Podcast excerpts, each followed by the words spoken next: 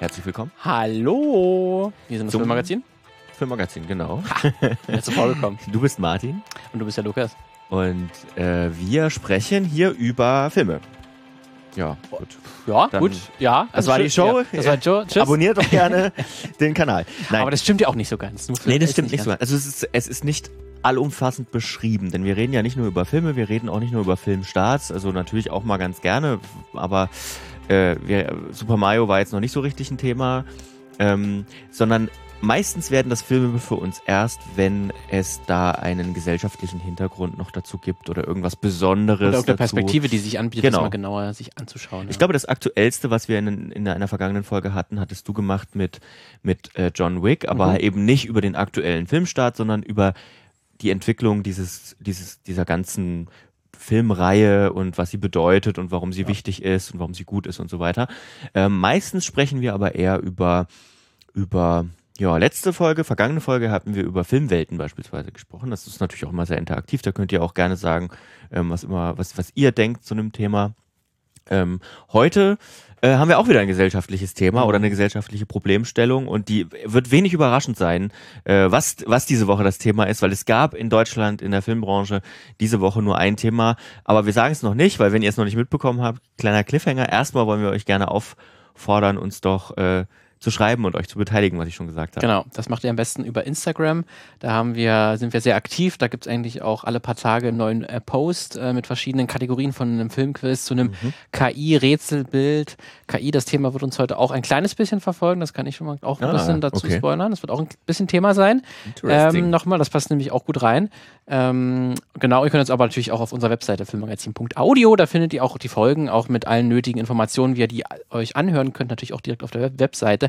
Aber da findet ihr natürlich auch jegliche Kontaktmöglichkeiten, um uns zu schreiben ähm, und auch sonst einige so Social Media Kanäle, wo wir noch äh, aktiv halbwegs sind. Es gibt einen Facebook-Kanal, es gibt einen Twitter-Kanal, da Mhm. Ja. gucken wir manchmal auch noch drauf. Wobei ich muss ganz ehrlich sagen, also da kann ich ja jetzt transparent sein mit euch. Ähm, Facebook ist sowas von tot und Twitter ist echt nicht mehr so schön mit, äh, mit Elon und so.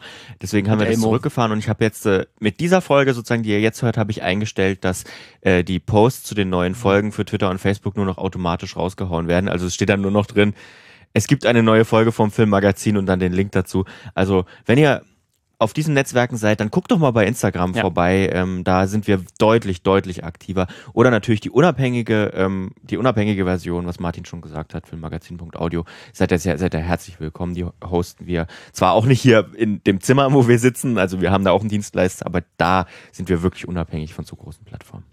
genau. Gut, ähm, damit lass uns doch starten. Ähm, der Teaser war wenig kreativ, weil äh, es ging um ja, Machtmissbrauch in der Filmbranche. Ich will, ähm, ich habe, ich wollte vermeiden, das zu sagen, es ging um Til Schweiger, weil es ging nur oberflächlich um Til Schweiger. Ähm, wir müssen mal ein paar Leute abholen, glaube ich, die, ähm, die davon noch gar nichts mitbekommen haben oder nur irgendwelche kleinen Sharepics bei, bei Instagram zum Beispiel. Zum Beispiel. Äh, vergangene Woche hatte der Spiegel, wir hatten es auch, wenn ihr das vergangene Filmmagazin gehört habt, hatte Martin das kurz ähm, schon erwähnt. Äh, da war der Spiegel, äh, der, der Artikel ganz frisch. Der Spiegel hat einen ganz großen, ähm, ähm, langen Artikel geschrieben über Till Schweiger ähm, mit dem Übertitel oder Obertitel Er war der Gott ähm, und berichtet eben von äh, hauptsächlich von den Dreharbeiten von Manta Manta, zweiter Teil, also jetzt dem ganz aktuellen Hit, kann man sagen. Ja. Ist ein sehr erfolgreicher Film wieder gewesen von Till Schweiger, wo er das Drehbuch geschrieben hat, glaube ich. Oder doch, Ja, ja, Drehbuch Dreh- auch, ne? Drehbuch, Regie, Regie, auf jeden Produktion. Fall und, und Produktion und natürlich auch die Hauptrolle gespielt hat. Ähm, ja, und äh, der Spiegel schreibt eben von Schilderungen von unabhängigen äh, Augenzeugen, Augenzeuginnen. Ähm, und ich vielleicht, ich, ich wollte mal ganz kurz wenigstens die, den ersten Absatz vorlesen, weil der ist ja auch im Fre- Netz frei verfügbar, also es ist ein Plusartikel natürlich. Ähm, die Warnungen erreichen die Mitarbeiter über Funk. Til Schweiger sei auf dem Weg zum Set und so betrunken, dass man ihn aus dem Weg gehen sollte. Man solle ihm nicht in die Augen schauen und sich fernhalten. Das ist, sind, ähm, ist harter Tobak, würde ich sagen. Ähm, und so geht es weiter. Also es sind Vorwürfe, das muss man auch nochmal ganz klar sagen. Es ist, es ist ähm, Verdachtsberichterstattung. Äh, deswegen auch alles im Konjunktiv und alles immer ähm, be- berechtigterweise natürlich mit einem mutmaßlich zu versehen. Also ein Angestellter mutmaßlich von der Produktionsfirma Konstantin. Nicht, auch das ist nicht hundertprozentig klar. Soll sich ähm, Schweiger dann in den Weg gestellt haben, nachdem er angekommen ist am Set. Dann soll es ein Gerange gegeben haben, soll auch, ähm, soll auch ihm ins Gesicht geschlagen haben. Und ähm, ja, das sei eine Eskalation gewesen, die niemanden am Set wirklich verwundert habe, denn das sei Verhalten, das, äh, für das man Schweiger kenne am Set. Ja, Manta Manta 2 ist einer der erfolgreichsten Filme, die in Deutschland in diesem Jahr gestartet, äh, gestartet sind. Ähm, laut InsideKino.de habe ich mal geguckt. Der vierterfolgreichste Film bisher mit über einer Million BesucherInnen. Äh, darüber gab es eigentlich nur Super Mario, äh, die, die drei Fragezeichen tatsächlich und John Wick. Ähm, ja, der Spiegel hat oder der Spiegel will mit mehr als 50 Mitarbeitenden von Schweiger gesprochen haben, ehemaligen und aktuellen. Ähm, nicht alle bei, bei Manta Manta, weil es geht ja auch dort wirklich um ein größeres, äh, offenbar um ein größeres Problem. Es äh, an Schweigers Sets herrsche ein Zitat Klima der Angst. Schweiger sei mächtig, er könne Karrieren fördern und beenden. Ähm, man muss auch sagen, ähm, ich fand den Artikel trotzdem relativ fair, weil sie haben, ähm, sie haben natürlich auch immer, das gehört einfach dazu, sie haben natürlich immer auch die, die Gegenseite befragt, konfrontiert. Ähm, eine Anwältin, die Schweiger vertritt, ähm, lässt sich zitieren mit den Worten, ein Teil der Sachverhalte sei Schweiger nicht bekannt, andere unterstellen angebliche Sachverhalte. Auch die Produktionsfirma Konstantin Film ist angefragt worden und sagt eben, die Vorwürfe seien überwiegend unvollständig und verzerrend, teilweise auch schlicht falsch. Ähm, es gibt, ohne das jetzt groß auszuweiten, also das lohnt sich auch tatsächlich, ich meine, ich habe den, ich bezahle Geld für den Spiegel, weil ich finde, es ist, die machen tollen Journalismus, aber da muss man auch ehrlich sagen, das ist jetzt einfach nur persönliche Präferenz. Es gibt noch ganz viele andere tolle Medien, die Zeit, äh, die Süddeutsche und so weiter. Ähm, es lohnt sich, finde ich, ähm, für unabhängigen Journalismus auch mal Geld auszugeben, wenn man sich leisten kann. Natürlich gibt es Situationen. Ähm, Diese Meinung wird euch überraschen von zwei, äh, von, wird euch von zwei, zwei Journalisten gesagt. Genau, es Bitte bezahlen uns auch für, für unsere Arbeit. Ja, es, es, es, es lohnt sich dafür auch mal Geld auszugeben. Äh, Gerade auch dafür hat sich äh, fand ich wieder gelohnt. Ähm, denn auch so, so weit, es gab natürlich auch den Vorwurf, Mensch, die haben damit 50 ähm, Menschen gesprochen. Ähm, niemand davon lässt sich namentlich zitieren. Das ist auch in dem Artikel gesagt, weil die Angst zu groß sei. Warum das so ist, da diskutieren wir dann, glaube ich, auch nochmal ein bisschen, ähm, ein bisschen drüber. Äh, und da kam dann der Vorwurf von einigen sehr rechtsgerichteten ähm, Seiten, ähm, das sei ja gar kein Journalismus und man würde ja nur Vorwürfe machen. Und nein, das ist Journalismus und es ist wirklich, also soweit ich den Artikel äh, lesen kann, es ist einfach mit dem, der nötigen Sorgfalt vorgegangen worden. So ist es zumindest aufgeschrieben. Und da, dann muss man dem halt ein Stück weit auch vertrauen. Ja. Also das so ist es halt einfach, ne? Also ich habe ja selber auch schon an Artikeln gearbeitet, ja. wo es auch in die Verdachtsberichterstattung ging, wo ich halt auch alles im Konjunktiv natürlich geschrieben ja. habe und halt mit äh, über 30 Leuten gesprochen habe, die ihre Vorwürfe mir ausgebreitet haben. Ähm, nicht alle haben auch, nicht alle exakt das gleiche gesprochen, aber ein Großteil. Ähm, und das ist trotzdem, wenn das dasteht, es soll Schläge geben, gegeben haben, es soll Machtmissbrauch gekommen sein, es soll zu ähm, Unfällen am Set gekommen sein, ja. wegen Arbeitsüberlastung. Äh, das ist alles schon gedeckelt mit mehreren Aussagen, dass nicht eine ja. Person das irgendwann mal gesagt hat und es gibt noch mehrere Wege, wie man das nachprüfen kann, dass man sich fast sicher sein kann, dass das so eingetroffen ist. Ähm, dann gibt es ja noch andere Wege, dass man Dokumente äh, zugespielt bekommt, Fotos, ähm, ja. Chatnachrichten, um dann, zu, um dann wirklich sicher sein zu können, okay, ich kann das abdrucken, muss es aber natürlich aus rechtlichen Gründen, weil, wie gesagt, hundertprozentig ist es in dem Zeitpunkt einfach nicht möglich, ja. da ist hinzuschreiben, sondern eben dann wirklich den Konjunktiv zu benutzen. Deswegen und da hinzuschreiben, es soll und dass man das dann kritisiert, das ist, ähm, ist dann aus der völlig falschen Richtung, weil ähm, äh, richtige Journalisten, die arbeiten genauso. Ja, deswegen. genau. Das heißt natürlich nicht, dass es nicht auch immer wieder zu Fehlern und zu das ist Ich meine, der Spiegel ist das beste Beispiel oder das aktuellste Beispiel, wo ja. es dann auch tatsächlich zu Problemen ähm, gekommen ist. Ich glaube aber, es hat sich auch sehr viel verändert, auch beim Spiegel und äh, andere Medienhäuser sehen das natürlich ähm, genauso. Der größte Vertrauensverlust, glaube ich, in der deutschen Mediengeschichte, das kam ja jetzt auch wieder, weil die diese die die Tage, die vermeintlichen Hitler-Tagebücher, ja. die der Stern damals aufgedeckt haben will, haben wir auch schon viel drüber gesprochen, vor allem weil der Film Stonk so großartig ist, ähm, der sich damit beschäftigt, die haben ja auch eingebüßt. Also der Stern ja. wäre heute vielleicht eine viel größere Medienmarke, wenn das das damals das war der letzte Doku, die ich mir dazu angeschaut habe, wo das auch gesagt, dass die ARD Skandal die ARD hatte äh, nie wieder diese Zahlen ja. erreicht wie vor dem wie Skandal. Vor dem Skandal. Deswegen. Genau. Also ich sag mal so, ähm, zum Journalismus gehört natürlich auch immer Vertrauen. Also ähm, erstmal natürlich die Quellen müssen dem Spiegel vertrauen, ähm, wenn sie mit ihm reden, dass diese 50 Personen auch nicht namentlich bekannt werden. Ähm, und auf der anderen Seite muss man natürlich als Leserin, als Leser dem Spiegel vertrauen können. Und ja. das machen wir in dem Fall erstmal, was dann natürlich wieder eine andere Diskussion ist, wenn alle dann um sich sozusagen an diese Empörung, die dann natürlich folgt, weil Schweiger ist natürlich ein großer Name, da sprechen wir dann, glaube ich, auch noch, noch drüber, ähm, wenn sich dann alle dann da drauf hängen ähm, und dann daraus zitieren und im Prinzip ähm, verkürzen und darstellen, dann wird natürlich auch immer ein Stück weit, soll ich sagen, ein Stück weit äh, diese Empörungsmaschinerie in Gang gesetzt. Das ist aber, also ich sag mal so, ich sehe nicht, wie das vermeidbar sein könnte, weil es geht um den größten deutschen Schauspieler. Im Sinne von Bekanntheit. Und im Sinne von Umsatz. Und im Sinne von Umsatz. Honig im Kopf ist, glaube ich, immer noch einer der erfolgreichsten deutschen Filme der letzten 15 ja. Jahre. Überhaupt ich glaube, Keiner Haus ist, glaube ich, sogar noch erfolgreicher gewesen damals. Aber Kann ich will es nicht ganz sagen, aber ja. ja. ja. also, er hat auf jeden Fall, wenn man die, sich die Top 20 anschaut, da ist Schweiger mehrmals vertreten. Auf jeden Fall. Ja. Ähm, es geht auch, und das vielleicht nur, nur am Rand, weil ähm, ich fand das auch relativ fair umgesetzt. Ähm, in dem, am Anfang wurde ja schon kurz erwähnt, dass Schweiger betrunken gewesen sein soll. Ähm, es geht auch um mutmaßlichen Alkoholkonsum, äh, eine mutmaßliche Alkoholkrankheit von Schweiger. Ähm, auch der Spiegel schreibt, natürlich ist das eine Krankheit, ne? Man habe sich trotzdem dafür entschieden, weil er dadurch eben auch andere gefährdet haben soll. Ähm, und ähm, das war natürlich auch ein Vorwurf und ich glaube, das war im, ein Stück weit im Vorhinein auch klar, dass es zu einem, zu einem Vorwurf auf diese Berichterstattung werden könnte. Natürlich ähm, ist Alkohol, äh, ist, ist einfach Alkoholsucht eine Krankheit und ähm, Betroffenen davon ähm, sollte man eher helfen als irgendwie mit Häme oder mit, mit, aber ich sehe, ich kann die Entscheidung des Spiegel an der Stelle, das zu veröffentlichen, auch nachvollziehen, ähm, weil, ne, wenn es so war, wie es diese 50 Personen ähm, schreiben, dann ist es natürlich eine Gefahr für andere.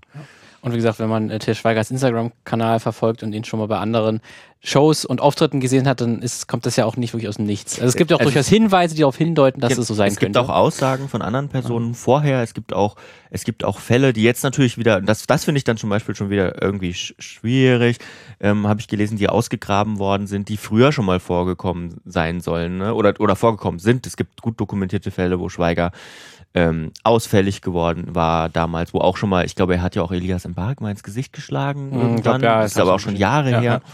Ja. Ähm, genau. Also das, ähm, das sind so Sachen, die kommen jetzt natürlich auch wieder, wieder hoch. Allerdings, und damit soll jetzt vielleicht auch ein Stück weit ähm, mit der Schweiger-Diskussion Schluss sein. Ähm, und das wird in diesem Spiegelartikel auch deutlich, finde ich. Es geht nicht nur um Til Schweiger, sondern es geht um, ähm, es geht um Situationen und, und, und Gegebenheiten an Sets von deutschen Filmproduktionen, äh, und Probleme an diesen Sets und die sind nicht nur bei Til Schweiger immer. Ich glaube, das hat man noch, äh, die Reaktion auf den Artikel waren ja auch so, dass direkt ja. sozusagen die Maschinerie losgegangen ist und Experten gefragt wurden, Beteiligte, die jetzt nicht direkt an Schweigerfilmen beteiligt sind, aber die im Film beteiligt sind und die konnten eigentlich alle sagen, ja, es ist eigentlich ein offenes Geheimnis, ja. dass es so ist. Deswegen hat man, glaube ich, auch gesehen, dass man, äh, dass es jetzt nicht nur so ein Einzelfall ist, dass bei dieser einen Person das alles dranhängt, sondern dass es da ein größeres Problem ja. gibt. Sehr bekannt natürlich im Zusammenhang mit Schweiger natürlich auch äh, Nora Tschirner, die ja bei Kainoa Hasen äh, seine Partnerin oder seine, seine dann später To-Be-Partnerin gespielt hat, ähm, hat sich sehr schnell geäußert. Also ich glaube tatsächlich noch an dem Tag, an dem der Artikel ja. ähm, erschienen ist und ähm, hat sich nicht direkt auf Schweiger bezogen, aber hat eben genau diese ähm, systemischen Probleme in der Branche angesprochen. Und wir hören da einfach nochmal rein, damit die, die ihr nicht folgen oder die es bis jetzt nicht gesehen haben, mal im Ohr haben, wie das,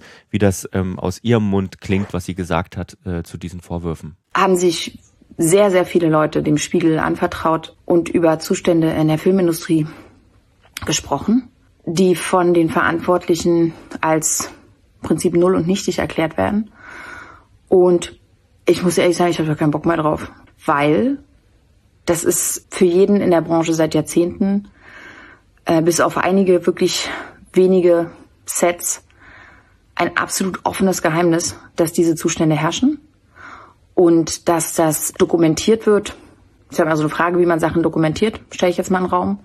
Aber äh, ich, ähm, also wenn man als Verantwortlicher sowas hört und noch nicht mal sagt, wir gucken uns das jetzt mal genauer an, wir gehen der Sache mal auf den Grund, sondern sagt, nee, nee, ist alles cool, und damit auch den Mut ignoriert der Leute, die sich eben eigentlich das in ihren Positionen überhaupt nicht leisten können, die ja Angst haben, ihren Namen zu sagen und die sich es nicht leisten können, dann Fass aufzumachen. Also das ist echt höhnisch. Da mache ich nicht mehr mit. Also ich finde, dass in diesem Artikel sehr viel stimmt. Und wenn wir uns nicht jetzt mal die Karten legen als Industrie langsam, was Arbeitsschutz angeht, dann müssen wir uns halt irgendwann fragen, auf welcher Seite wir so gestanden haben, was die ganze Geschichte angeht. Sie hat auf jeden Fall auch sehr viel Zuspruch ähm, für diese Äußerung bekommen in den, in den Kommentaren. Ähm, bezieht sich hier natürlich auf, ähm, auf dieses, diese Allgemeinposition, wirft natürlich auch, ich, in dem Fall muss man davon ausgehen, der Konstantin-Film als die Verantwortlichen ähm, vor, nicht genug reagiert zu haben oder zumindest nicht entschieden genug gesagt zu haben, ähm, wir gucken uns das ernsthaft an. Diese Vorwürfe gibt es ja auch schon in dem, in dem Spiegelartikel tatsächlich ähm, dass es eben auch kaum Möglichkeiten gäbe, sich an jemanden wenden zu, äh, zu können. Es gibt zwar diese ähm, es gibt zwar diese Beratungsstelle und diese unabhängige ähm, Meldestelle sozusagen, Themis heißt die, nach der griechischen Göttin der Gerechtigkeit, glaube ich, oder ja, das wäre Justiz, aber ja, ja, ja, ja, ja, Justiz, ja, stimmt. Ähm, ja. Also irgendeiner griechischen Göttin, Göttin, die ist vor fünf Jahren gegründet worden, hat wohl auch nach eigenen Angaben 850 Erstberatungen bis jetzt äh, zu eben Machtmissbrauchsvorfällen ähm, geführt und insgesamt etwa 2000 Beratungsgespräche geführt. Allerdings sind die Vorwürfe gegenüber dieser dieser Stelle in dem Spiegelartikel, die kommen auch deutlich, also das Lesen lohnt sich in dem Fall ähm, tatsächlich. Ähm, ja, aber das, ich glaube auch, dass das große Problem, auch das Nora Tschirner da anspricht, ist eben, dass das Zustände sind, die den meisten Leuten, die an Filmsets arbeiten, ähm, anscheinend bekannt sind. Ähm, es gibt eine schöne, das verlinken wir auch in den Shownotes, es gibt eine, eine, eine schöne Diskussionsrunde von, äh, also mit Eva Schulz in der ARD-Mediathek ähm, Deutschland 3000. Das ja jetzt vom Podcast zum Fernsehformat sozusagen oder zum Mediatheksformat avanciert ist, was ich eigentlich ganz gut finde, ähm, wo sie mit drei SchauspielerInnen spricht, ähm, die Ähnliches berichten, die wirklich einfach ganz konkret Ähnliches berichten und ähm, wir haben uns auch mal im Bekanntenkreis ein bisschen umgehört mit Leuten, die halt auch auf oder die Filmsets kennen, sage ich mal. Und das überrascht niemanden. Also diese typische Häme, die Till Schweiger auch im Netz entgegengeschlagen ist, ne, von, von wegen, ach, das war ja klar und so. Da kann man, ob man sich daran beteiligt, das muss man, muss jeder selber wissen. Aber ähm, dass es offenbar an deutschen Filmsets Probleme gibt, ähm, das ist ein offenes Geheimnis, wie ja. Norbert schöner sagt. Ich hatte auch ein Interview mit äh, Oliver Senglin im WDR äh, mhm. mir gehört. Der ist Geschäftsführer des Netzwerks Q, Crew United, ähm, also auch so eine ja. ja. Netzwerk für, für, die, für die Filmbranche und der hat halt auch genau das gesagt, dass eigentlich das äh, sehr bekannt ist, dass es eine schlechte Arbeitsstruktur gibt in der Filmbranche ja. äh, und dass auch häufig äh, es am, am Geld mangelt und dass dann immer äh, dadurch quasi alles mit der heißen Nadel gestrickt ist und dadurch eben auch mhm. Fehler ähm, natürlich vorprogrammiert sind, weil ja. man wenig Zeit, wenig Geld irgendwie alles schnell macht. Weil wenn man es, man könnte natürlich den Auftrag ablehnen, aber mhm. dann macht es halt irgendjemand anderes für das Geld. Genau. Und dann ähm, verdienst du natürlich kein Geld, du wirst dann nicht wieder gebucht. Es steht dann so sowas wie so. Ich glaube, wenn du einen Til Schweiger äh, Film in der Bio stehen hat, dann ist das natürlich auch was, was andere äh, Produktionen sehen und sagen, ach Mensch, da muss ja offenbar ne, dieses, ähm, da, da scheint ja offenbar was dahinter zu sein. Ne, das scheint ja sein, der scheint ja sein Handwerk zu verstehen oder sie. Ähm, ich hatte auch ein, äh, äh derselbe, ähm, also äh, derselbe ähm, Crew United ähm, Chef war auch im Interview mit Spiegel Online und da hat er eben auch gesagt, ähm, und da ist mal so aufgedröselt, ähm, dass äh, Drehtage sind natürlich ein luxuriöses Gut. Ein Drehtag ist unglaublich teuer. Und ähm, das, also das erklärt sich auch, wenn man weiß, wie Filme produziert werden, dass es dann günstiger ist, ähm, wenn man an einem Dreh, wenn man lieber Überstunden macht, weil Überstunden sind billiger. Ne? Wenn du sagst, ich mache, man macht Überstunden, macht dann 14 Stunden, 15 Stunden Tage, ähm, statt zu sagen, wir machen noch einen Drehtag mehr, weil zum Beispiel ein Drehtag mehr kostet die Location wieder. Ne? Ähm, es, kosten, es kostet die Technikmiete vor allem, die meiste Film. Weiß nicht, ob das alle wissen, aber ähm, bei, den, bei, bei, bei fast allen Filmproduktionen ist die komplette Technik gemietet. Es gibt riesige Filmtechnikverleiher, ähm, wo man eben in Tagessätzen Technik mietet, weil so eine Kamera mit allem drum und dran kostet halt locker mal eine halbe Million Euro, wenn nicht sogar mehr. Ähm, und die kaufst du dann nicht. Die kauft sich kein, der, nicht der, der Kameramann bringt nicht seine eigene Kam Kamera mit irgendwie. Ähm, also Tage kosten mehr Geld als Überstunden, ist so das äh, Fazit. Und Überstunden führen natürlich zu weniger Schlaf, zu mehr Ausgelaugtheit, zu allem, was dazu gehört. Und das hat natürlich auch Auswirkungen auf die Sicherheit dann am Ende berichten. Viele ähm, Betroffene. Und ähm, dann schließt sich natürlich ein, eine große Diskussion an, die ist auch kurz in dem Spiegelartikel angesprochen worden, aber die kam jetzt auf, vor allem, ich glaube, am Dienstag, weil sich Claudia Roth als Kulturstaatsministerin mhm. geäußert hat.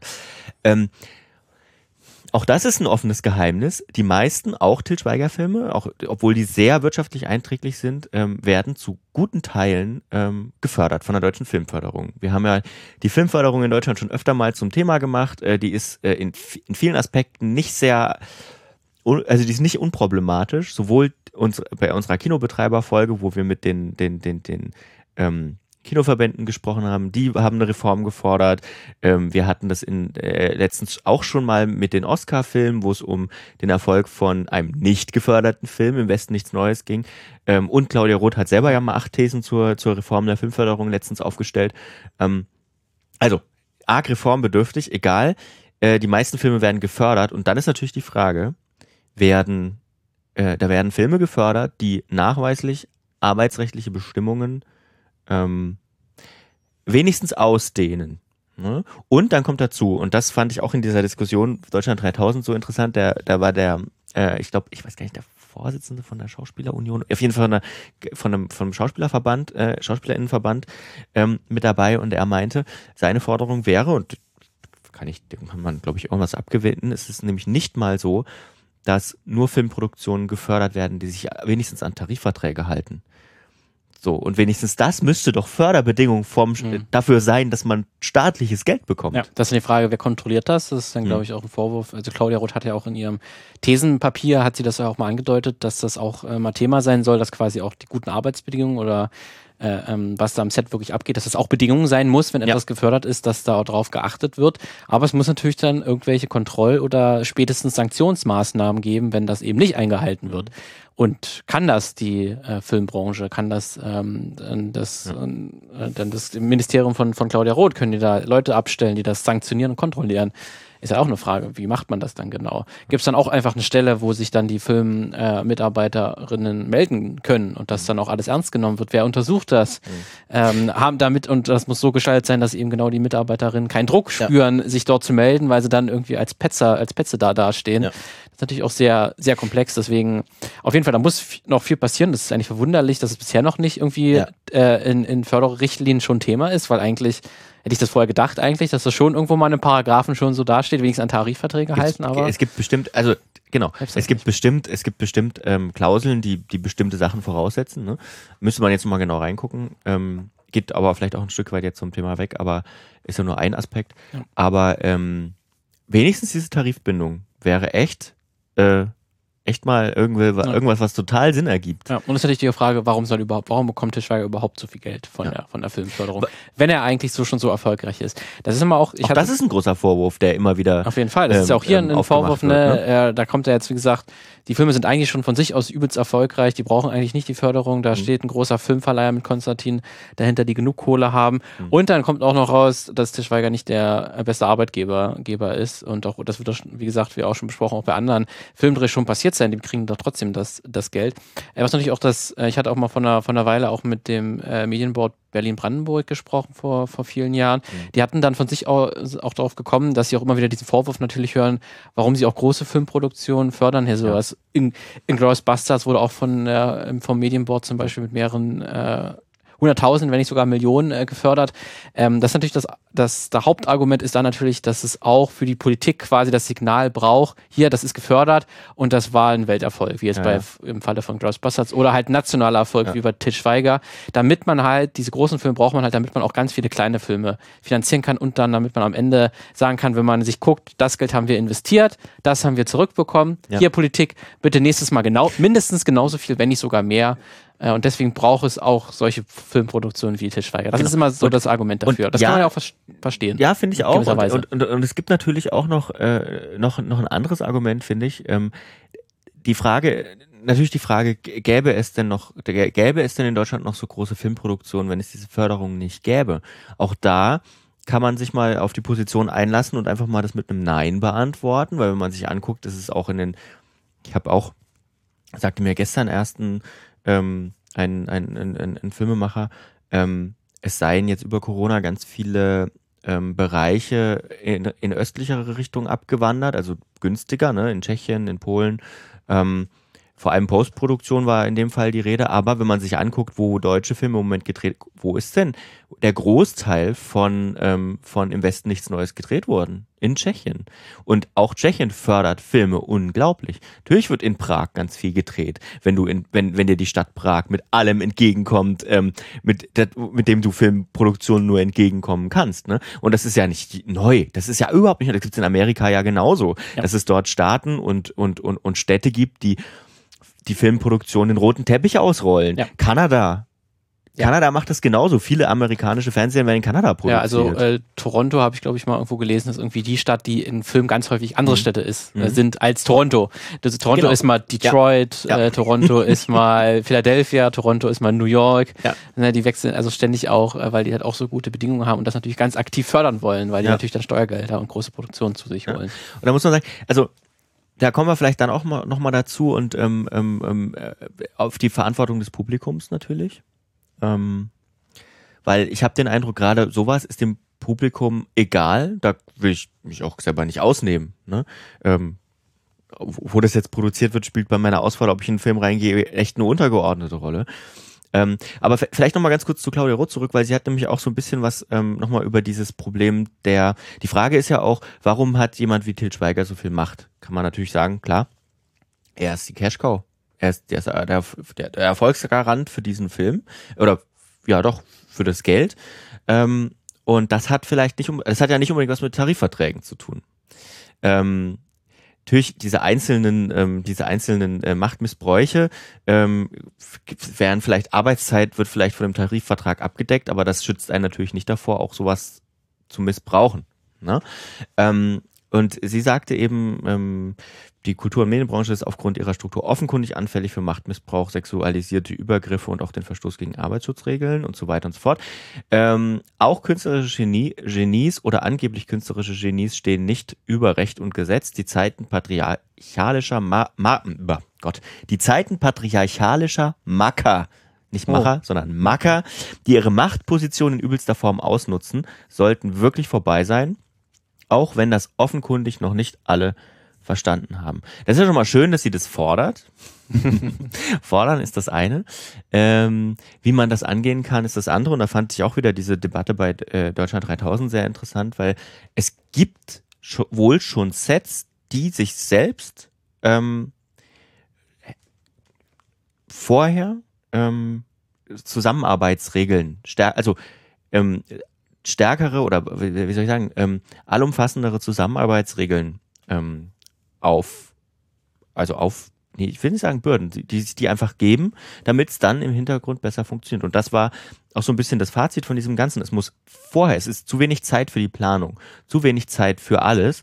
Man muss eigentlich im Vorfeld, muss man Regeln schaffen und muss sich selbst ähm, überlegen, ähm, wie soll es an diesem Filmset abgehen? Weil ähm, ein Filmset, ich war schon an ein paar kleineren Filmsets, ähm, das ist, es ist immer ein bunter Haufen von Leuten, die die irgendwie zusammenkommen, die sich nicht kennen, die alle was zu tun haben. Manche davon sind äh, in diesem Kontext wichtiger wie eine Regisseurin oder ein Regisseur oder SchauspielerInnen, ähm, die eine wichtige Rolle spielen. Die kann man nicht einfach mal so austauschen. Deswegen und so auch der Vorwurf aus diesem von einem von dem von einem Schauspieler aus der Runde. Ähm, die werden dann halt, da wird halt dann sozusagen das Opfer von Machtmissbrauch ausgetauscht, weil du kannst den den, den, den, den Hauptdarsteller, Hauptdarsteller kannst du nicht austauschen, dann tauscht du halt die Maskenbildnerin aus wenn es da Probleme gibt. Dabei ist eigentlich die Schuldfrage genau umgekehrt. Ja. Und ähm, das sind so Sachen, ähm, da hilft es vielleicht, oder zumindest aus Sicht dieser Runde, hilft es, wenn man sich das besser vorher überlegt und besser vorher genau definiert. Die Frage ist natürlich, wie, wie kommt man da hin? Ja. Wie kommt man da hin, wenn eine Person all diese äh, oder zu viele Gewerke auf sich vereint? Ne? Hauptdarsteller, Regisseur, Drehbuchautor ja. und, selbst, und Produzent. Selbst wenn es nur eins davon wäre, ist ja. es ja auch schon problematisch, weil, wie gesagt, die, wie du es auch schon beschrieben hast, die Filmbranche und der Filmdreh und wie wir über Film sprechen und die Filmkultur, die ist halt sehr irgendwie auf einzelne große Stars irgendwie dann trotzdem ausgelegt. Und das von äh, einige wenige Personen haben mhm. sehr viel was zu sagen oder machen sehr viel am großen Anteil am, ob ja. der Film am Ende oder ob der Film am Ende wahrscheinlich ein Erfolg ist oder eben nicht. Ja. Ja, deswegen ist es natürlich auch sehr anfällig für Machtmissbrauch, weil dann halt irgendwie gewisse Personen das eben für sich nutzen können. Mhm. Ähm, das ist eine Frage, wie definieren wir denn das um? Wie können wir die Filmsets äh, zu einem irgendwie gerechteren Ort machen, wo man eben nicht so einfach die Maskenbildnerin austauschen ja. kann. Ne? Also Claudia Roth hat ja jetzt erstmal einen Verhaltenskodex angegründet, der, mhm. der, der, der bis Frühjahr 2024 dann ähm, kommen soll. Also die, den soll sich die Kulturbranche selbst geben und auch sich freiwillig verpflichten. Ähm, wenn das nicht kommt oder wenn da nicht umgesetzt werde, ähm, dann sollen die staatlichen Regeln, also für Förder, Förderverträge, äh, entsprechend geändert werden, sagt sie. Also äh, ich finde das gar nicht, also politisch finde ich das gar nicht so ein dummen Move, erstmal zu sagen, Kriegt das Mach das jetzt mal, kriegt das jetzt erstmal hin, ja. genau, kriegt das jetzt erstmal selber hin und wenn das nicht kommt, hm. dann machen wir das. Ja. Das ist eigentlich ein guter Weg. Mal gucken.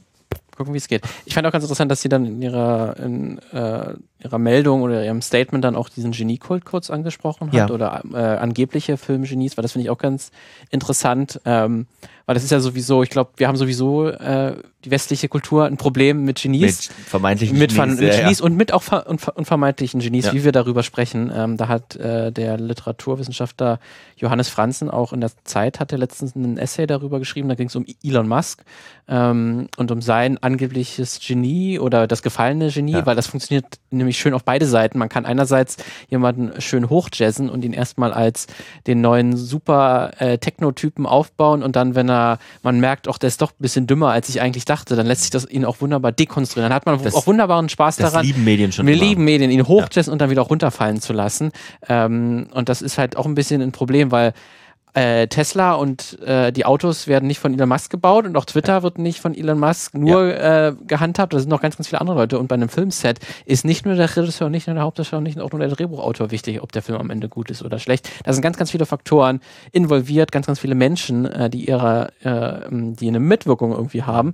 Und da ist es dann irgendwie die Frage, ob wir irgendwie zu schnell äh, Genies erschaffen. Das ist ja wirklich auch total fragil, äh, wie das passiert ähm, und wie wir darüber sprechen und auch irgendwie dann zu schnell jemanden hochheben. Es gab jetzt auch letztens, hat die Zeit auch mit Tarantino gesprochen und ihn, äh, er durfte sich quasi in einem Interview auch als Genie präsentieren mhm. und wurde halt, hat gefällige Fragen bekommen. Die, die sind sicherlich auch vorher alles abgesprochen äh, worden, weil anders kriegt man eigentlich auch nicht so einen Star für ein Interview bereit. Das ist alles abgekartet, also nicht abgekartet, aber die Fragen werden eigentlich vorher abgeklärt. Da kann man nicht mal eben fragen, hey, Quentin, Weinstein, den kanntest du ja eigentlich viele Jahre noch vor MeToo ja. und der hat dich eigentlich auch mit groß gemacht. Wie stehst du eigentlich dazu? Hast du davon irgendwie irgendwas vor, als vorher mitbekommen? Musst du ja eigentlich. Solche Fragen werden natürlich nicht gestellt. Ähm, und da wird weiter am Geniekult von Tarantino auch ein bisschen, darf weiter ge gefeilt werden. Man, man, muss auch dazu sagen, ne, was bei, was vielen auch gar nicht klar ist, die meisten Interview, die meisten Zeitungsinterviews ähm, werden autorisiert. Das heißt, die bekommt ja. äh, der oder diejenige ähm, die, die es gegeben hat, vorher nochmal zu lesen, weil äh, muss auch sagen, muss auch fairerweise sagen, Zeitungsinterviews sind oftmals nochmal ein bisschen anders als auch im Hörfunk kannst du schneiden, auch im Fernsehen kannst du schneiden, das ist klar, aber es fällt natürlich viel deutlicher auf. Bei Zeitungen, da fließt natürlich auch noch viel mehr Kreativität von den Schreibenden da rein, damit es sich gut lesen lässt. Deswegen kann man das auch verstehen, dass ja. Zeitungsinterviews nochmal autorisiert werden, aber ja, auch Fragen. Na? Ja, kann man auch dann so. mal fragen. Und, ja, wenn man, ja. und wenn man dann sagt, okay, Tarantino, du willst dazu jetzt nichts sagen, dann können wir das Interview eben nicht, eben nicht machen. Aber man will leider auch ein bisschen vom Starglanz möchte man abhaben. Deswegen möchte man auch gerne ein Interview mit ihm drucken. Ähm, aber ja, das ist dann natürlich auch eine, einfach eine rein moralische Frage, ob man das, das machen soll hm. oder nicht. Und ob man da weiter an seinem Geniekult ähm, werkeln möchte und ob er das überhaupt nötig hat, weil jetzt ist es eigentlich sowieso vorbei. Er wird selber, er selber profitiert davon nicht mehr groß, ähm, sondern hat einfach nur die Zeit möchte ein bisschen was davon abhaben. Mhm.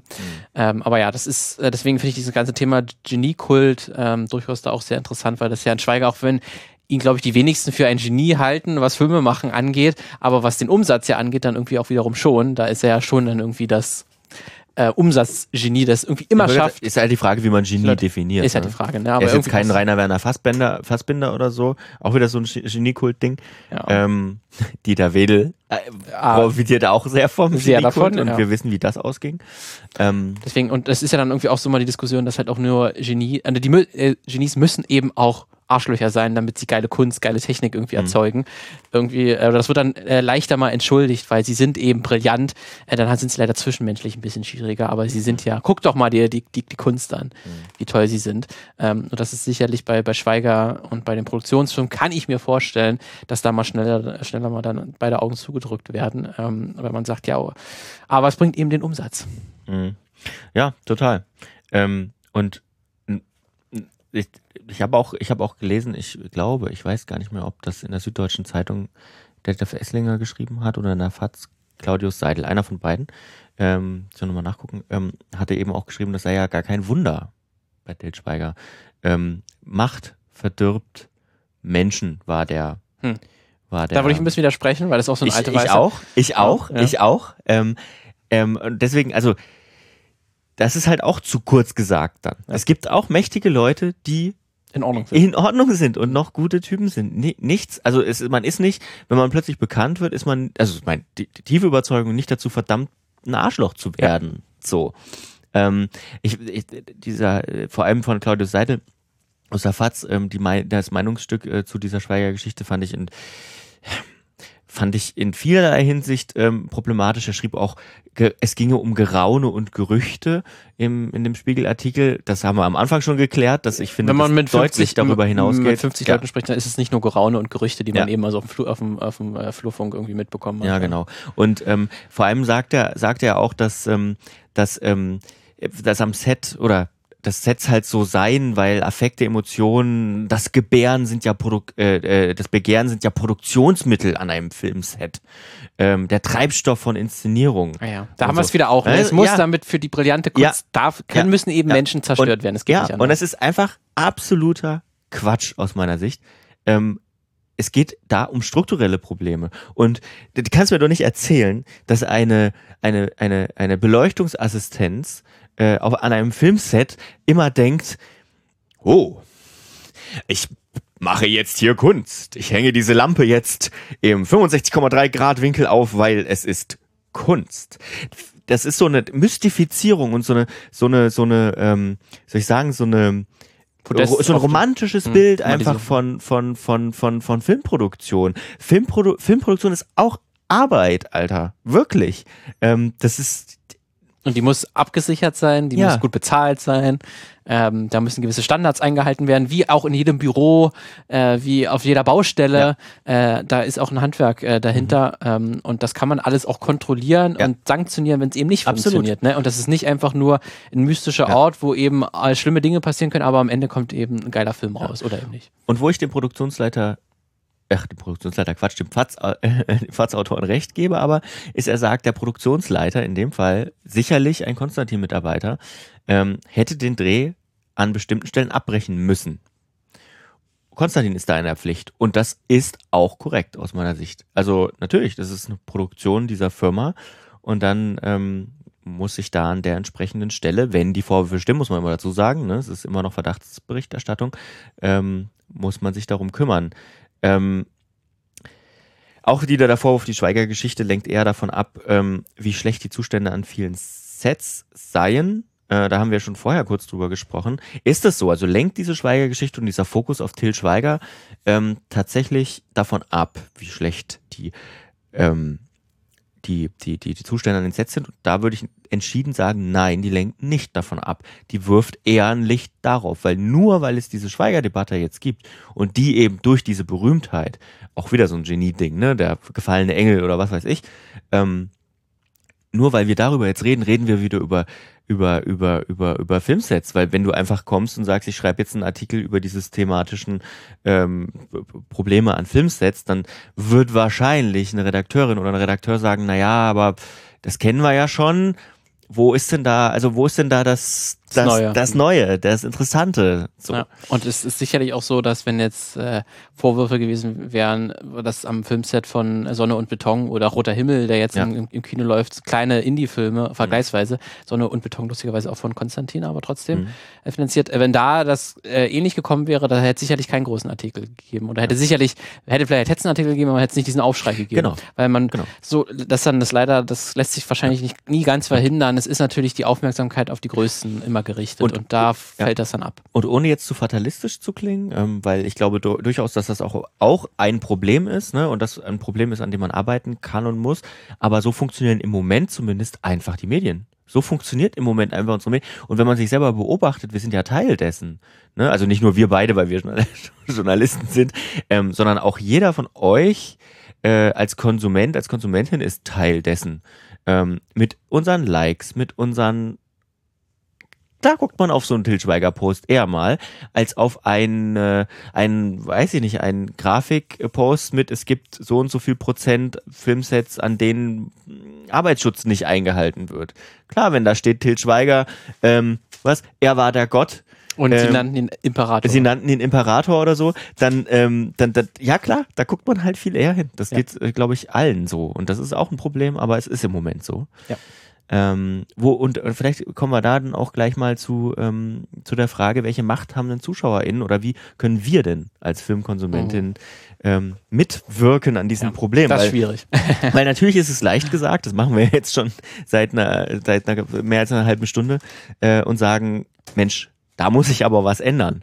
Jetzt ist die Frage, was können wir, was können wir selber tun vielleicht, ohne dass wir an Filmsets rumstehen? Boah, Einerseits nicht in die Filme gehen. Das ist so die leichteste Konsum, Konsumentscheidung, die wir haben. aber wenn wir es nicht wissen, äh, also Darum geht's ja auch nicht. Weil wir es nicht wissen, können wir es auch nicht verändern. ja, aber wenn wir natürlich, wenn wir natürlich jetzt sagen, okay, es ist an an einem großen Teil der deutschen Filmsets problematisch, dann gehen wir da nicht rein. Hm. Da bin ich mir aber auch relativ sicher, dass einige dort Mitwirkende, die durchaus auch die, die Sachen, ähm, also die, die, die, die, die, diese Probleme natürlich kennen und ankreiden, die würden da vielleicht auch nicht sagen, geht doch nicht in meinen Film rein, in dem ich mitgespielt habe, weil ich lebe ja davon. Mhm. Ja. Also man bestraft da natürlich auch Auch alle mit. alle anderen ja. mit. Ja, ich glaube, aber so einen generellen Boykott, der ist, glaube ich, auch falsch angesetzt. Der würde auch nie Das funktionieren. auch. Weil wenn man jetzt aufruft und sagt, geht doch nicht in Schweigerfilme, Mhm. was, was, was passiert dann? Wird höchstwahrscheinlich nicht funktionieren. Nee. Also es hat man, äh, gab viele Boykottaufrufe schon in der Popkultur und in der Kultur generell. Mhm. Die haben seltenst funktioniert, aber ich glaube, darum geht's auch nicht immer Mhm. unbedingt, weil trotzdem, selbst wenn der nächste Schweigerfilm wieder ein Millionenerfolg Mhm. wird, man wird trotzdem mit Adleraugen drauf gucken und alle Beteiligten werden von diesen Vorwürfen wissen. Ne? Und allein durch diese ganzen Diskussionen über diese Podcasts, äh, die, die wir jetzt machen und über die Diskussion, die Zeitungsartikel, ähm, die Interviews, das ist dann mehr im Fokus. Und ich glaube, alleine darüber zu sprechen und den Betroffenen zuzuhören oder mit den Beteiligten, äh, die dazu irgendwas zu sagen haben, das wahrzunehmen, allein das verändert ja schon ein, äh, einen Diskurs. Und du siehst ja schon, dass es gab ja schon ähm, während dieses Drehs halt ähm, dieses, äh, diese Beratungsstelle, die gibt's ja schon. Die hat Ja. noch zu wenig Macht, die hat auch nicht wirklich eine Sanktionsmöglichkeit. Aber das wird sich vielleicht jetzt auch nochmal mal wandeln, jetzt durch, durch diesen Aufschrei oder durch diese Vorwürfe. Ähm, und ich glaube, da hat natürlich ähm, der Zuschauer, die Zuschauerin selbst wenig Handlungsmacht, so auf den ersten Blick. Mhm. Ähm, aber sie kann natürlich immer trotzdem das unterstützen und sie kann dann in die Filme. Gehen, die, die, wo Ja. man weiß, die achten darauf und da kriegt man was, was mit, dass es besser läuft.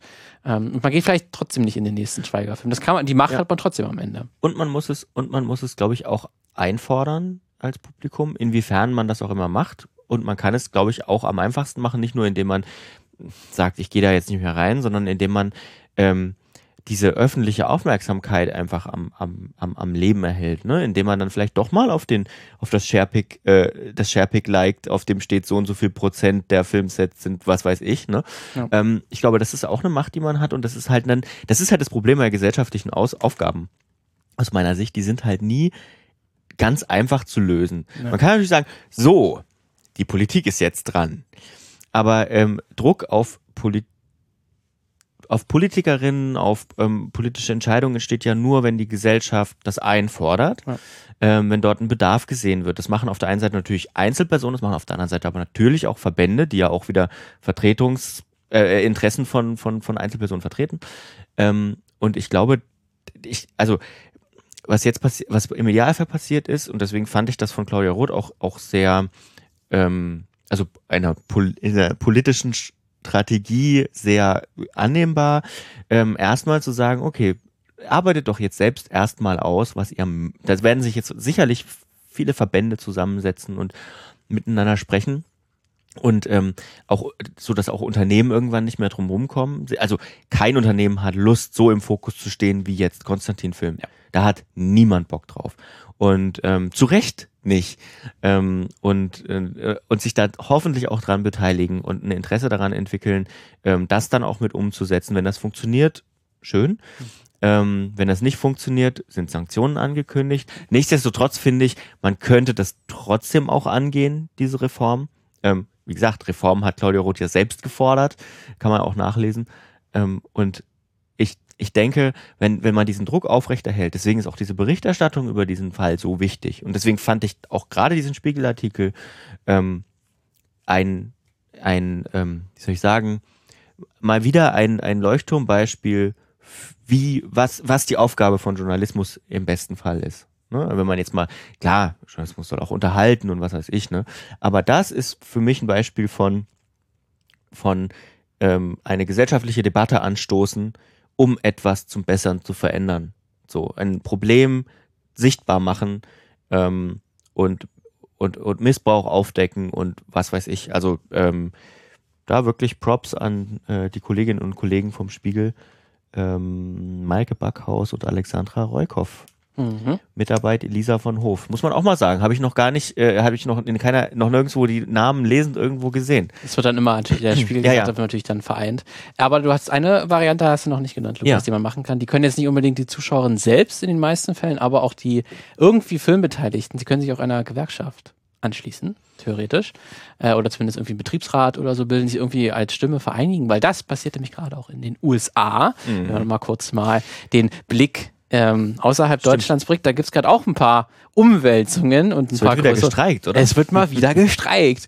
Ähm, nämlich nachdem Verhandlungen äh, gescheitert sind zwischen der Writers Guild of America, sozusagen die Gewerkschaft für alle Drehbuchautorinnen für Film und Fernsehen, die hat etwa 11.500 Mitglieder. Ähm, die haben sich quasi mit den ähm, quasi dem Äquivalent der oder der Gemeinschaft der Filmstudios, ähm, haben die verhandelt. Die machen so alle drei Jahre, werden die Verträge neu verhandelt. Ähm, und dieser, ähm, diese Filmstudios, das sind dann eben äh, Netflix, Amazon, Apple, Disney, Warner, Sony, Paramount, mhm. all die man kennt, werden hier vertreten, aber man hat sich nicht geeinigt ähm, auf einen neuen Vertrag und deswegen haben auch schon im April haben bereits 98 Prozent aller Mitglieder der Writers Guild of America, der, der Gewerkschaft der Drehbuchautoren, für einen Streik gestimmt und der ist jetzt auch eingetreten, da befinden wir uns gerade drin. Mhm. Ähm, deswegen, sie fordern unter anderem unter anderem natürlich eine bessere Bezahlung. Äh, jetzt natürlich auch nach der Inflation und dem Corona ist ja in den letzten drei Jahren ein bisschen was passiert. Äh, da kann man durchaus mal auch mehr Geld verlangen. Ähm, aber es geht auch um bessere Arbeitsbedingungen, auch um Arbeitsschutz, mhm. um natürlich, was in Amerika natürlich auch ein großes Ding ist, um Healthcare, also Gesundheitsversorgung, weil die, es gibt ja keine allgemeine Gesundheitsversorgung, die ist auch immer vom Job abhängig.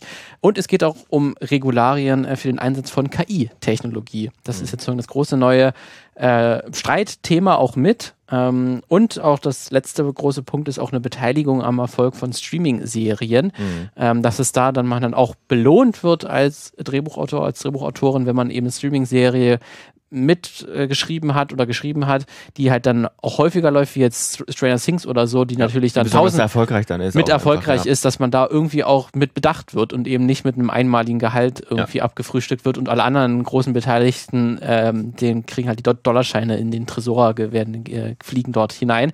Ähm, deswegen äh, geht es allgemein darum, also die Gewerkschaft ähm, fordert, wenn man jetzt ähm, rein die Bezahlung sich an, anschaut, für alle Mitglieder, für alle 11.000 Mitglieder sind es ungefähr 429 Millionen Dollar, mhm. die sie pro Jahr mehr verlangen und die Studios haben 86 Millionen mhm. angeboten. Boah, das deswegen, geht also ordentlich auseinander. Ja. Ordentlich auseinander, deswegen ja. hat man gesagt, gut, dann ist es wohl Strike, ja. Strike it is. Ich glaube, ich, ich habe jetzt gelesen, dass bei dem letzten Streik, ich weiß gar nicht, wann war der? 2017? 2017 ja, das war der ganz, ganz große. Ne? Sieben bis, nee, das ist der letzte gewesen, tatsächlich. Echt? Das ist okay. jetzt, sieben, sieben bis acht. Ja, ich weiß noch, da gab es auch, da, da, da war dann die Folge davon, da war ja sozusagen auch die Serienproduktion noch ein bisschen eine andere, wurde vor allem für TV produziert. Ähm, da gab es dann einige verkürzte Staffeln. Normalerweise waren ja so 22, 24 ja. Folgen. Die erste Staffel von Breaking Bad zum Beispiel ist das noch kürzer. Die äh, ähm, Supernatural, die dritte. Staffel ist nur 16 Folgen lang. Ja. Ähm, so Office ähm, und ich glaube Scrubs war davon ja. auch betroffen. Mhm. Ähm, also es gibt viele verschiedene. Deswegen und das, ähm, ja. Irgendwo hatte ich heute Morgen, ich glaube, ich glaube im Deutschlandfunk heute Morgen hatte ich gehört, dass da die, die, die, die geschätzten Ausfälle ähm, der, der, der Filmbranche bei ein paar Milliarden Dollar mhm. lagen. Also allein in Kalifornien hat damals dieser Streik, der ging auch 100 Tage, mhm. wirklich, also sehr, sehr lang. Der hat wirklich einen, einen wirtschaftlichen Schaden von 2,1 Milliarden ja. US-Dollar in einem Bundesstaat. Natürlich im mit größten äh, und wirtschaftlich stärksten, aber ja. äh, das äh, tut weh. Das, soll, das soll auch, doch, und das soll auch das soll ja auch wehtun, muss ja auch. Muss und ja da sollten auch, sie mal ausrechnen, ähm, wie viel es kostet, wenn man den Leuten entgegenkommt und wie viel es kostet, ja. wenn sie streiken. Das, das ist es auch mal interessant. Also, ob wir das groß spüren werden, weil jetzt sind erstmal nur Late-Night-Shows sind natürlich direkt betroffen, mhm. ähm, weil die werden immer kurz vor knapp auch geschrieben. Ähm, also jetzt Jimmy Fallon, äh, ja. äh, Jimmy Kimmel äh, und, und so weiter, Seth Meyer, mhm. ähm, die sind erstmal direkt betroffen, aber so, es werden auch viele Serien und gerade Streaming-Serien, Filme, sind natürlich alles im Voraus produziert. Ich, da ist jetzt die Sache, wenn es jetzt nur ein paar Wochen geht, da wird mhm. man wahrscheinlich als Zuschauer, Zuschauerin nicht direkt äh, Einflüsse merken. Ich bin, mir, ich bin mir auch relativ unsicher, weil ich glaube, in den letzten Jahren hat sich das ja auch ein Stück weit verändert. Ähm, es ist ja jetzt äh, vor allem zeitautonomes Nutzen, äh, nennt man das ja immer. Also das ist jetzt in vielen Fällen nicht mehr so, dass man dann drei Donnerstage im am Abend nicht mehr seine Lieblingsserie gucken kann, sondern dann hat halt, kommt halt entweder gar keine Serie im Zweifel oder später. Oder man hat halt nur vier statt fünf Folgen. Also man merkt das, glaube ich, gar nicht mehr ja. so richtig. Und ich glaube auch, was Content angeht, haben wir natürlich gerade total über, also wir ja. haben absolutes Überangebot. Ja, deswegen ist ja eigentlich quasi fast eine Chance, jetzt kann man sich dann quasi, hat man die Zeit, sich die anderen Serien mal ja. anzuschauen, die man noch nicht geschafft hat, die irgendwie auf dem äh, Pile of Shame sind, die man noch nicht geschafft hat, sich, oh, an, sich anzuschauen. Ähm, wenn jetzt wirklich jetzt zu einer längeren Produktionszeit kommen, weil es ja auch wirklich ist, die neuen großen Prestige-Serien, die, da sind ja teilweise zwei, drei Jahre da, dazwischen, bis die neue Staffel veröffentlicht veröffentlicht wird. Da ist natürlich, da merkt man das jetzt nicht direkt, sind nicht kurz vor, vor knapp äh, geschrieben. Es hat sich ja auch mit dem Streaming-Geschäft absolut ver verändert. Wenn vorher eine Staffel 24 Folgen äh, hatte in, im Fernsehen, eine Streaming-Serie hat eigentlich heute, heutzutage seltener mehr als 10 ja. Folgen. Und was es heute auch seltener gibt, ist, dass es einen richtigen Writing Room gibt. Also mhm. früher war es auch eigentlich üblich, dass so sieben bis acht Leute quasi die ganze Serie geschrieben haben. Es gab natürlich dann die äh, Showrunner und hat auch die, die Leute, die mehr was zu sagen hatten, die dann letztlich die Folgen fertig geschrieben haben, aber die wurde eigentlich immer im Verbund mhm. geschrieben, so eine, so eine Folge. Oder da gab es halt ne, diesen Writing Room, den sich in, der, in, in, den USA sich durchgesetzt haben, dass das so ein Kreativkollektiv war, die alle zusammen irgendwie Ideen ja. ausgetauscht haben und man so Ping Ping-Pong hatte im besten Fall. Heutzutage bei vielen Produktionen gibt es einen Mini-Room, der besteht dann aus zwei bis drei Leuten. Ähm, und die sind auch komplett entkoppelt vom, von der letztendlichen Produktion. Also bei, sobald dann die Folgen quasi fertig geschrieben sind und eingeloggt sind, ähm, haben die dann diese äh, Autoren äh, nichts mehr mit der Produktion zu tun, was früher eigentlich schon der Fall war. Mhm. Deswegen, die hatten, äh, hatten viele äh, Autorinnen hatten eigentlich auch immer in, in Produktionscredit auch irgendwie bekommen und mhm. waren damit beteiligt, was natürlich auch mehr Geld bedeutet hat. Ähm, und heute sind die deutlich mehr entkoppelt, was natürlich für die Produktionsstudios deutlich einfacher ist, die dann halt auch einfach zu feuern ähm, oder quasi zu entlassen. Die schreiben quasi die Folgen und dann wieder weg, weg, weg, weg mit euch.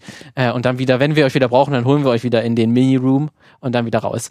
Ähm, das ist auch so ein Vorwurf, den die Gewerkschaft hat, dass man das nicht mehr haben möchte, dass auch sich diese Gig-Ökonomie sich durchgesetzt hat, also dieses High and Fire und alle äh, Autorinnen sind irgendwie Freiberufler Mhm. Werden quasi nur für den einen Job angeheuert und dann schon wieder weggeschmissen und sind nicht irgendwie langjährig irgendwie dran, dran beteiligt. Das möchte man auch weniger haben, weil natürlich auch dann Beförderungen auch seltener sind, wenn man so Hire-and-Fire-Mentalität ähm, ähm, integriert hat in den Produktionsablauf, dann wäre natürlich so ein äh, einfacher Folgenschreiber wird auf einmal nicht mehr zu einem Headwriter oder so mhm. ernannt. Ähm, das passiert auch seltener. Und halt, wie ich auch schon gesagt habe, die KIs äh, ist jetzt auch ein großes Thema natürlich, weil da ja. die Angst natürlich umgeht, ähm, dass viele Produktionsstudios äh, gar nicht mehr oder nur noch ganz, ganz selten auf äh, Autoren zurückgreifen, sondern sich erstmal die, ein Drehbuch von der KI sich schreiben lassen und dann von einem Menschen nochmal bearbeiten lassen. Und aber wenn man natürlich, kann man sagen, kriegst natürlich auch weniger bezahlt, weil du bearbeitest die Folge bloß, du schreibst sie nicht. Mhm. Ähm, du ad adaptierst bloß nun äh, bloß noch, da kann man natürlich auch die Kosten noch ein bisschen senken. Und da ist auch gefordert, dass man da Richtlinien einführt, damit ja. das nicht pass passiert. Äh, da hat sich auch bereits der CEO von IBM äh, Äh, Irvin Krishna, ähm, der hat sich auch mal vor kurzem geäußert, dass er erwartet, dass in den nächsten fünf Jahren 8000 IBM-Jobs durch KIs mhm. ersetzt werden könnten. Das geht, glaube ich, äh, gerade allen Bereichen so, dass es, dass es äh, darum geht, einen Umgang mit KI zu finden. Ne? Ja. Netflix hatte ja auch schon Anfang des Jahres, also Netflix Japan, die hatten so einen animierten Kurzfilm ja, ja. veröffentlicht, hat wo die, auch drüber gesprochen. hat man drüber gesprochen, wo die Hintergründe dann auch mit KI-Technologie erstellt wurden. Das ist ja auch noch dann gar nicht das Problem, dass das als ja, Werkzeug gen genutzt wird, aber natürlich dann die Gefahr wirklich, dass dann Studios sagen, haha, wir machen ja größtenteils. Wir sparen hier Geld. Wir jetzt. sparen ja richtig Geld. Ähm, deswegen, da ist natürlich auch die Befürchtung ganz, ganz, ganz, ganz groß. Deswegen wird es spannend zu sehen sein, wie sich dieser Streik entwickelt. Ähm, lustigerweise die Gewerkschaften für Regie und Schauspiel, hm. da enden die Verträge im Sommer hm. diesen Jahres. Also die müssen sich auch bald einigen. Ansonsten könnten die sich diesem Streik auch anschließen. Oh. Und dann wird's Wenn natürlich, dann wird es dann wird's natürlich brutal, wenn Regie, Schauspiel äh, und äh, Autoren alle zusammen streiken. Hm. Dann ist wirklich äh, erstmal Stopp in Hollywood angesagt. Ähm, und dann vielleicht findet man dann deut noch deutlich schneller sich kommt man zu einer Einigung. Das wäre zu wünschen. Ähm, aber ich hoffe da, dass dann die Leute auf jeden Fall äh, stabil bleiben. Aber man hat auch schon viel Support, auch aus den die Stars sind natürlich da, die das auch natürlich für sich nutzen zum Papa. Zum Publicity-Moment und natürlich sagen, ich unterstütze den, den Ja. Streik. Da haben sich auch schon viele große Namen geäußert, die natürlich sagen, yo, ich unterstütze, dass wir natürlich wissen, das kommt Es- gut an. Es gibt Schlimmeres als Streiken zu unterstützen. Absolut. Und wir sind eigentlich voll, voll drin schon im Blog. Was gab's sonst noch, würde ich sagen? Ähm, was gab's denn sonst noch? Also vielleicht noch eine Sache, die, die war mir gar nicht so aufgefallen, die hatten wir auch noch nicht äh, im Filmmagazin. Ähm, nur weil ich jetzt die Meldung gelesen habe, dass jetzt auf der ersten, auf dem ersten Anime-Release neue Kennzeichnungen der FSK drauf sind. Ähm, es gibt seit 1.1.2023, wird jetzt Stück, offenbar Stück für Stück ausgerollt, neue Kennzeichnungen der FSK. Ähm, also es wird sich nichts an den blauen Symbolen ändern. Gott sei Dank. Gott sei Dank, sondern es gibt, äh, oder grün oder rot, äh, sondern es gibt ähm, auf der Rückseite der, von, von, von Medien jetzt ähm, eine kleine Content-Einordnung, die ist wirklich winzig klein. Ähm, man kann sich wirklich auch fragen, was für einen Sinn ergibt das. Aber ähm, ich zumindest glaube, wir hatten das auch zusammen schon mal gemacht äh, und öfter so ähm, Content Notes, also Content Warnungen ähm, gefordert. Äh, und das ist jetzt im Prinzip das. Also das, was man jetzt, was Amazon zum Beispiel schon macht, ähm, das, das Oder manchmal oben, auch Netflix. manchmal auch Netflix, das oben steht zum Beispiel Gewalt, äh, Suizid. sexuelle Inhalte, Ja. Suizid, dass das oben in drei kurzen Schlagworten drinne steht, was beinhaltet diese Folge oder dieser Film. Äh, ich finde, es gibt Schlimmeres, muss man sagen, als dass Menschen, die, ähm, die mit bestimmten Inhalten, äh, die bestimmte Inhalte nicht alleine konsumieren sollten oder gar nicht, ähm, hinten drauf gucken können und sagen können, ah, okay, das und das und das kommt drin vor. Vielleicht mache ich das mal nicht. Deswegen ist es auf jeden Fall eine positive Entwicklung. Ja. Da kann man sicherlich auch noch weiter dran feilen, Ja. wie man das Ganze dann darstellt, und ob man noch mit der Sprache noch, ähm, noch, noch, noch feiner wird. Ja. Aber ist ja schon mal sehr, sehr gut, dass man das macht. Noch irgendwas? Es gibt einen neuen Dune-Trailer. Gut, das nur als Info. Kommt noch dieses Jahr dann im November, ist glaube ich die Veröffentlichung oder Oktober. Hm. Äh, Also auf jeden Fall so Herbst, äh. Deswegen aber ja, den werden wir wahrscheinlich auch nochmal dann genauer besprechen, Ich denke wenn, der- wenn der auch. draußen ist. Ich denke auch. Sonst war nicht. Ich glaube nicht. Dann schreibt uns doch irgendwas. Schreibt uns irgendwas. Irgendwas aber was Irgendwas Schönes, aber vielleicht auch was Trauriges kann Ja. auch sein. Schreibt uns äh, Gedanken. Vorschläge für Folgen. Wir Mhm. danken euch fürs Zuhören. Und dann bis nächste Woche. Jo. Tschüss.